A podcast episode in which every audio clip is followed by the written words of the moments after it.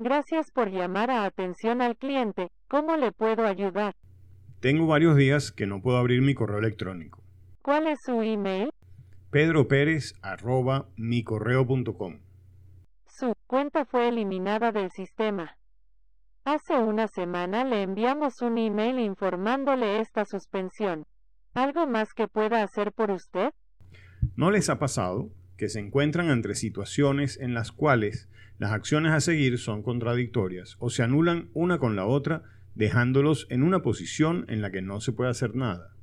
Este tipo de paradoja se denomina Catch 22. Son situaciones en las cuales la solución del problema depende de una premisa negada por el mismo problema. ¿Cómo surge el Catch 22?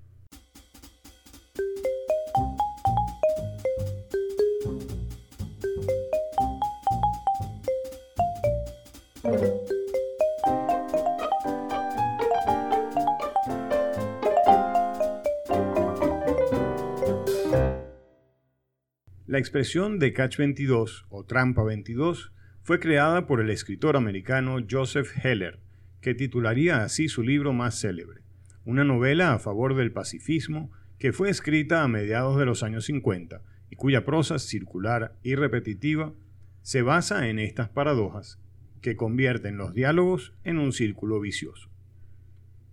Durante la Segunda Guerra Mundial, Heller fue piloto de un B-52 y sobrevolando Córcega se puso a reflexionar que no le serviría de mucho alegar demencia para escapar de una misión de bombardeo, pues el solo hecho de manifestar no querer participar de un bombardeo a una población civil, más que locura, demostraría un signo de salud mental.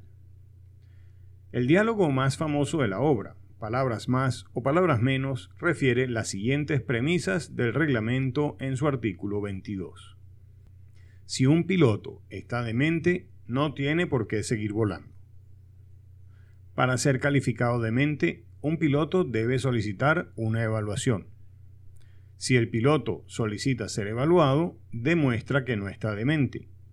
Por lo tanto, ningún piloto puede ser calificado demente y ningún piloto puede ser dado de baja aplicando el artículo 22. Pocas personas conocen el término Catch 22 y su origen pero estoy seguro que muchas, incluso ustedes, queridos oyentes, se han enfrentado a situaciones similares, pero no se han percatado y mucho menos saben que tienen por nombre Catch 22. Veamos algunas de ellas. El ejemplo más evidente y trivial sería cuando se cierra el carro con las llaves adentro. Para poder abrirlo tengo que usar las llaves, pero no puedo agarrar las llaves porque debo abrir el carro. Esta es la mejor forma de visualizarlo. Aunque siendo una situación paradójica y accidental, no calificaría como catch 22 al no haber una intencionalidad. Otra situación cotidiana es cuando se afloja el tornillo de la patica de los lentes. Para poder apretar el tornillo debo quitarme los lentes. Pero si me quito los lentes no puedo ver el tornillo que debo apretar. Nuevamente, no hubo intencionalidad pero podemos enfrentar situaciones intencionales que realmente califican como un catch 22. Imaginen por un momento que una persona recién graduada está considerando solicitar un trabajo para el cual le piden cierta cantidad de años de experiencia. Esta persona necesita el trabajo para obtener experiencia, pero no puede solicitarlo porque todavía no tiene ninguna experiencia. Quizás no se haya dado cuenta, pero está en presencia de un clásico Catch 22. La impresora de la oficina no tiene tóner. Necesitamos llenar una orden de compra para adquirir el tóner, pero no podemos imprimir la planilla porque no hay tóner. Ante esta situación muy común hace 15 años, se inventaron los archivos PDF para no tener que imprimir las planillas.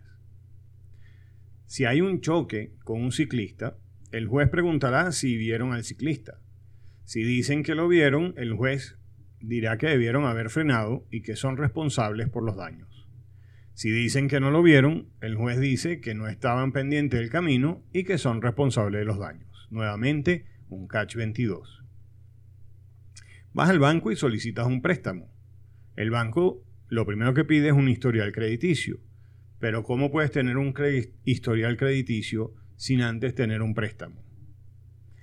Quizás en español, lo más cercano al catch 22 sería estar entre la espada y la pared, o qué vino primero, el huevo o la gallina.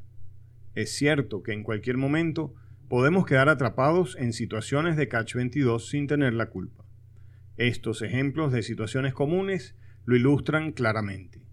Debemos estar alerta a estas falacias lógicas y saber que existen, para poder prevenir caer en ellas en el futuro, o por lo menos poder decir, esa condición no la puedo aceptar, porque es un catch 22.